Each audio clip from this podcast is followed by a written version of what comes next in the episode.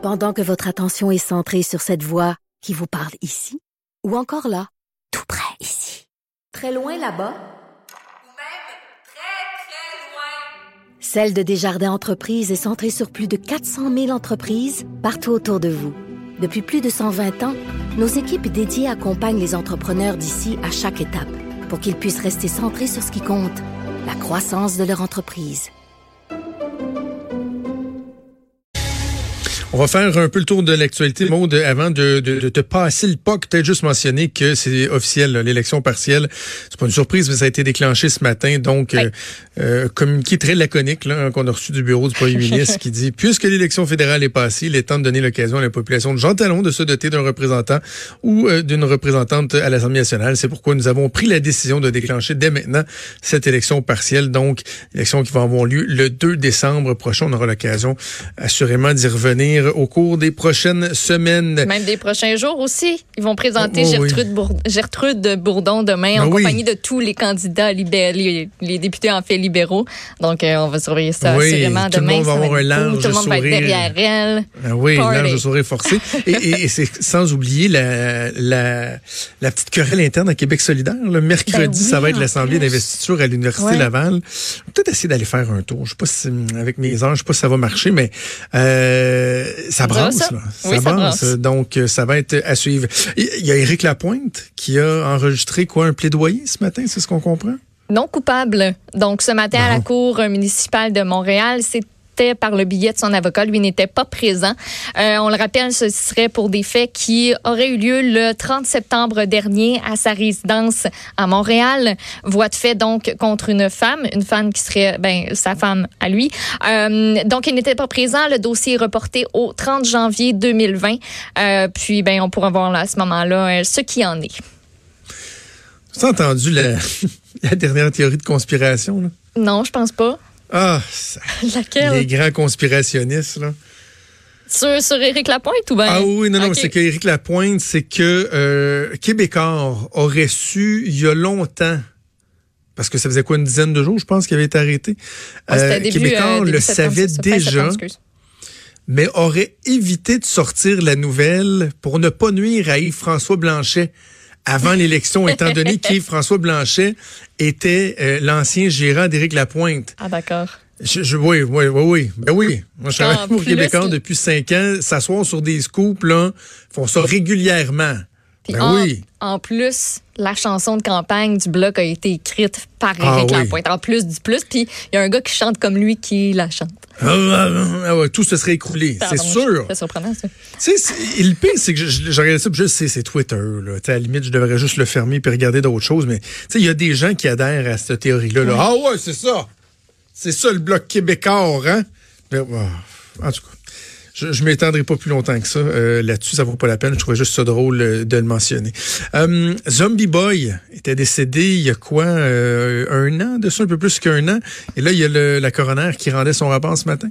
Oui, 1er, 1er août 2018, Rick Stéphane Genet, qu'on connaît autrement sous le nom de Zombie Boy, le gars qui était tatoué euh, oui. sur, euh, sur tout le corps au, au complet, était euh, connu d'ailleurs un peu partout dans le monde. Donc, vers 17h15, il y a un passant cette journée-là qui a aperçu Monsieur Genet qui était au sol, inanimé, ensanglanté. Et ben, selon ce que la police avait révélé à ce moment-là, la police a comme pas hésité à y aller tout de suite en disant c'est un suicide Hey. parce qu'on connaissait un peu les antécédents de, euh, ce, de gars-là qui avait eu des problèmes euh, d'ordre de, santé mentale. Donc, on était allé vers ça tout de suite, mais finalement, la coroner vient dire que, ben, est décédé d'un traumatisme crânien consécutivement à une chute du balcon, donc qui était situé au troisième étage de l'immeuble à logement, et qu'il n'y a rien qui laisse entendre que ce serait volontaire. Au contraire, euh, il était très intoxiqué par l'alcool. On parle de près de trois fois la limite, euh, tu sais, qui est légale quand on veut conduire. On a aussi retrouvé des traces de, de présence de cannabis. Donc, il était très intoxiqué, puis il avait l'habitude de s'asseoir sur la rampe de, euh, de, de son balcon. Euh, puis, tu sais, étant intoxiqué, ben ça aurait pu, euh, ça aurait pu conduire justement là, à cette chute-là qui est accidentelle. Donc, bête accident. Oui, parce que selon les, les, images aussi de caméras de surveillance euh, qui permettaient de le voir là, sur son balcon, il venait juste de s'allumer une cigarette. Il avait pas l'air du tout en psychose. Euh, donc, euh, voilà ce que, ce que la coroner a rendu comme verdict ce matin. Ah, il a 32 ans. Mourir aussi bêtement Ouais. que ça. OK, mais j'imagine pour les proches, il y a quelque chose de, de, de, de rassurant. Là, Ben oui, parce Cette qu'eux idée-là que ton, ton, ton, ton fils, ton ami, ton frère, whatever, c'est c'est suicidé. Là. Parce Euh, qu'eux n'avaient pas hésité à prendre la parole quand la police a dit, ben, nous autres, on penche vers la thèse du suicide. Eux avaient dit, non, non, ça fonctionne pas. Puis, tu sais, d'ailleurs, les témoignages qui ont été retenus par la coroner, on disait qu'il était heureux, il était super motivé par ses nombreux projets artistiques, il était bien entouré, il venait de se fiancer. Donc, il n'y avait pas d'intention claire de mettre fin à ses jours. Euh, donc, euh, ça aussi, ça a permis d'écarter cette, euh, cette possibilité-là. OK, ça fait quoi un an que le gouvernement de la, de CAQ est au pouvoir et bon, déjà on est rapide à dire quel engagement a été réalisé, non réalisé ou quoi que ce soit. Il y en a un qui n'était pas encore réalisé, qui titillait bien les gens, qui dérangeait bien, bien, bien des gens, avec raison, parce que la CAQ en avait tellement parlé. C'est un engagement pratiquement fort qu'ils avaient fait. Ça touchait le, le tarif de stationnement dans les hôpitaux, la grogne qui se faisait sentir. On a fait une entrevue d'ailleurs là-dessus il y a quelques semaines. Et fidèle à lui-même, je, faut pas, je pense pas qu'il faut, faut lui reprocher ça, mais le gouvernement qui est assez à l'écoute de la population et qui s'est rendu compte que, ouais, finalement, il faudrait peut-être bouger plus vite que ce qu'on pensait. Oui, ce qu'on promettait, c'est la gratuité pour euh, les deux premières heures de stationnement, puis un plafond aussi entre 7 et 10 dollars par jour selon les régions. Euh, parce qu'en ce moment, ben ça, ça monte très vite euh, le coût du stationnement dans les hôpitaux. On parle de 24 dollars par jour dans 6 hôpitaux de Montréal et euh, 10 dollars ou plus par jour dans 30 hôpitaux du Québec. Donc, les fonctionnaires, des fonctionnaires en fait qui ont été mandatés pour soumettre des scénarios de réduction à la ministre de la Santé et des Services sociaux, Danielle Mécan, on dit qu'il y aurait quatre options qui ont été mises sur la table. On ne sait pas euh, trop euh, lesquelles, mais on devrait réaliser tout ou en partie euh, cette promesse-là de la CAQ. On dit que ce serait réglé avant Noël, peut-être présent- présenté lors de la mise à jour économique du 7 novembre prochain. François Legault qui avait décrit cette mise à jour-là comme étant un mini-budget. Donc, ça pourrait être à ce moment-là que ça va se faire. On estime autour de 150 millions de dollars par année euh, si on applique la promesse intégralement.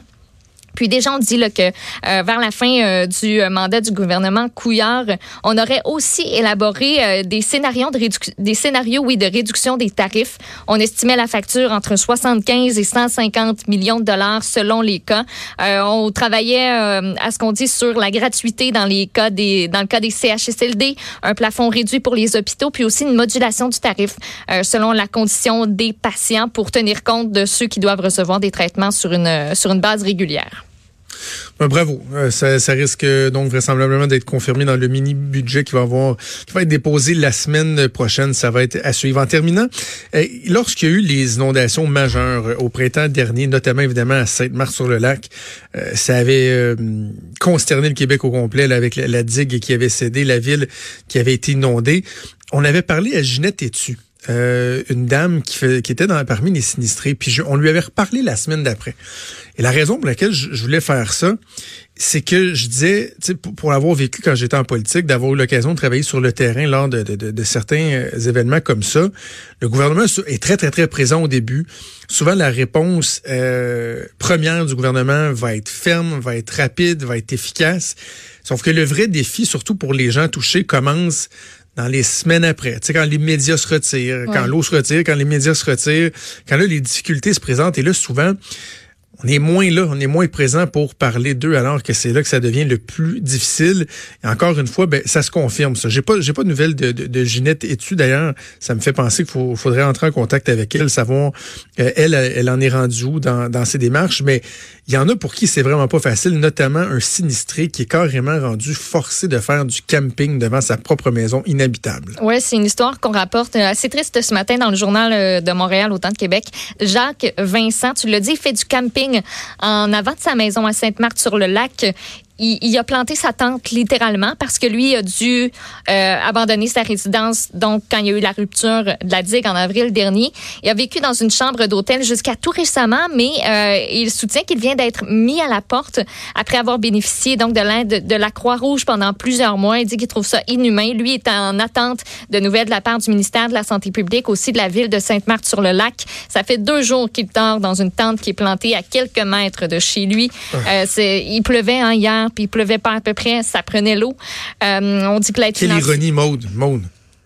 Quelle ironie. le gars, il est obligé de faire du camping parce que sa maison est inondée puis il peut pas demeurer dedans.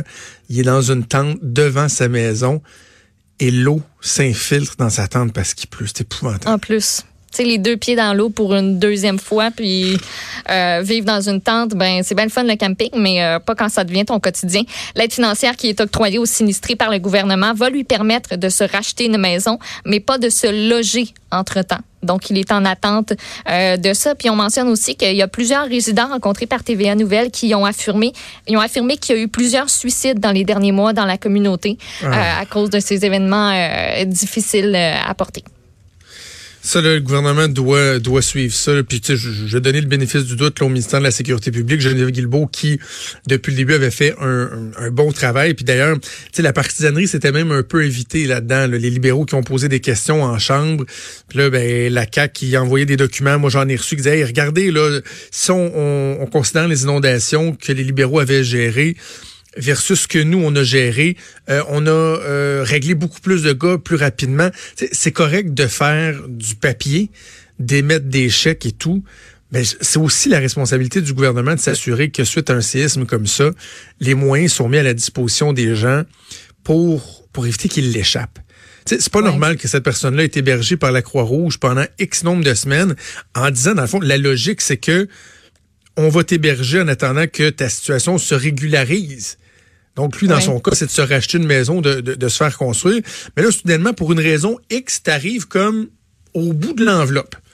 Puis là, ben, arrange-toi avec des troubles. C'est pas normal. Puis moi, le bout qui me traumatise, moi, c'est quand tu dis que dans la communauté, on sent une, vague de suicides. Là. Ouais. tu peux pas avoir pire que ça. Là. Non, la, la dépression, le découragement, mm. les problèmes financiers. Là, tu en arrives au suicide. Euh, c'est très, très triste. Donc, bref, euh, le gouvernement qui, euh, qui va suivre ça de près, j'en suis certain, qui aura l'occasion de répondre à des questions des partis d'opposition qui sont à l'affût. Merci, Maud de Beaucheport.